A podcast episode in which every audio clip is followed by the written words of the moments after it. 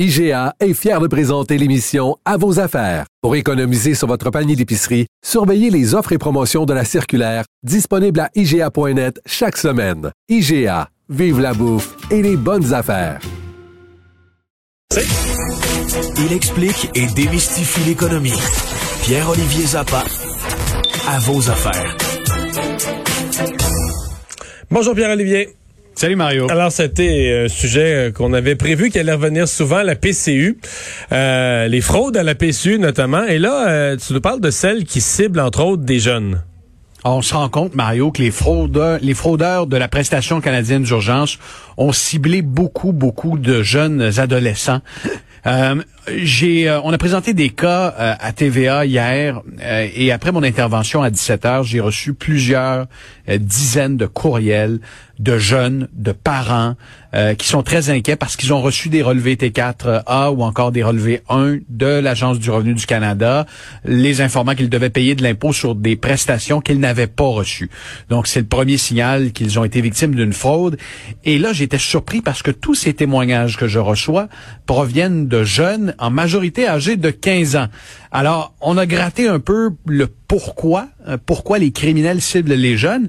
Ben, on se rend compte que c'est pas mal plus facile pour un fraudeur d'ouvrir le compte un compte bancaire au nom d'un jeune de 15 ans parce que ce dernier n'a pas euh, d'historique de crédit. Il n'a pas de dossier chez Equifax ou TransUnion, donc il n'y a pas de vérification de crédit et ça facilite la tâche des fraudeurs. Ton dossier de crédit, tu l'obtiens à partir de 18 ans.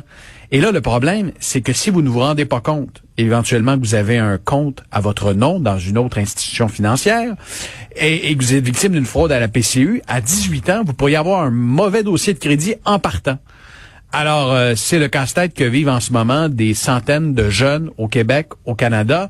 Ce soir, je vais parler avec le père. Et ils le découvrent, là. Ces jeunes-là le découvrent, toute l'histoire, tout ce qui leur est arrivé depuis quelques mois, qu'ils ignoraient, ils le découvrent en recevant le relevé d'impôt. Ils reçoivent un relevé d'impôt et l'agence le réclame. Exemple, dans le cas que je vais présenter ce soir, c'est un père de famille qui va venir nous parler. Lui, euh, euh, bon, il y a des fraudeurs qui ont ouvert un compte au nom de sa fille à la Banque Scotia. Ils ont encaissé 4000 dollars de PCU et euh, évidemment à l'insu de sa fille. Sa fille s'en est rendu compte seulement la semaine dernière en recevant un relevé T4A. La bonne nouvelle, c'est que l'agence du revenu rapidement agit. Lorsqu'on obtient la ligne, ils vont supprimer la créance et renvoyer un relevé T4A qui atteste qu'il n'y a pas, il y a, rien à payer pour le contribuable. Mais le problème, c'est que ce sont vraisemblablement des dizaines et des dizaines de jeunes qui ont été la cible de ce stratagème. Et là, euh, il y a des experts qui suggèrent à ces jeunes-là euh, de porter plainte à la police, de déposer une plainte au centre antifraude parce que il y a un risque que leurs données personnelles aient été euh, compromises et qu'éventuellement les criminels, les fraudeurs se servent de ces données-là à, à d'autres dessins. Alors, mais, mais Pierre Olivier le, total de la fraude à la PCU, là, on n'a pas encore d'estimé, mais ça a l'air énorme, non? Euh, je pense qu'on parle de plusieurs, plusieurs millions, dizaines de millions de dollars.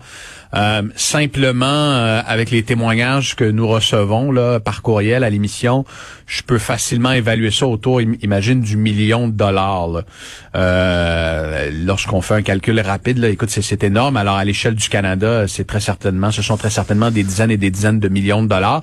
Éventuellement, probablement dans dans un an ou deux, le gouvernement fédéral va être en mesure, avec les données, de colliger et de compiler les fraudes à la PCRE, à la PCU, est-ce qu'on a, de l'espoir? Est-ce qu'on a de l'espoir dans d'en retrouver. Là, de je prends, prenons l'exemple, on revient à l'exemple de la, de la jeune fille de 15 ans. Donc, un compte a été ouvert à la Banque Scotia, on a fait déposer les deux chèques. Je présume que les fraudeurs, ils referment le compte après. Quand, ils, quand ils, ont, ils ont fait déposer les chèques, ils retirent l'argent, ils, prennent, ils partent avec l'argent, ils doivent fermer le compte, ils doivent prendre la ils peine. Ils ferment le compte ou ils le laissent inactif. Et le gros problème, c'est que n'allez pas penser que ce sont des, des fraudeurs de coin de rue ou des petits criminels. Ce sont des réseaux hyper bien organisés. Certains de ces réseaux, selon mes informations, ne sont même pas au Québec, donc peuvent être à l'étranger le crime organisé est possiblement impliqué. Donc, on parle pas d'un... Donc, on les attrapera jamais. On les, sur le plan informatique, sur le plan informatique, ils ont probablement utilisé des relais pour faire rebondir leur signal. On pourra pas remonter à l'adresse IP. On les pas, jamais. Et, il serait très surprenant éventuellement. Peut-être que les autorités voudront faire un exemple, mais bon, permets-moi de croire que ces fraudeurs-là vont s'en sortir euh, au détriment des jeunes. Alors, on va parler ce soir avec le vice-président euh, de l'Institut du Crédit du Canada qui va nous donner des trucs et des conseils euh, pour protéger notre identité. Et Pierre-Olivier, on a dit que pendant la pandémie, ceux qui ont fait des affaires d'or, entre autres, c'était les milliardaires. Et tu pourras poser la question directement à l'un d'entre eux dans ton émission ce soir? Steven Jaroslawski, euh, milliardaire canadien, fondateur de la firme de placement euh, Jaroslawski Fraser en 1955, qui est devenu une des plus grosses gestions de une, une, des plus grosses sociétés de gestion au Canada. Je suis fasciné par ce personnage. Gestion de portefeuille incluant le sien. incluant le sien. Et tu sais quoi, Mario? Ce qui est formidable, c'est que M. Jaroslawski a 95 ans. Je me croise les doigts. J'espère être en forme comme lui à 95 ans. Il a toute sa imagine, sa fortune est évaluée à plus d'un milliard et demi de dollars, tout près de deux milliards, fait plus de deux milliards de dollars canadiens. Et c'est toujours lui, au jour le jour, qui gère sa propre fortune. Alors, il va nous donner des trucs ce ça soir. Ça se qu'il sait faire de l'argent, lui? Ouais. Est-ce qu'il a acheté tout en bitcoin? Est-ce qu'il a acheté des bitcoins, là? Non, il touche pas à ça, Vincent. Et tu sais quoi? Je, lui ai parlé la semaine passée. C'est un homme très généreux.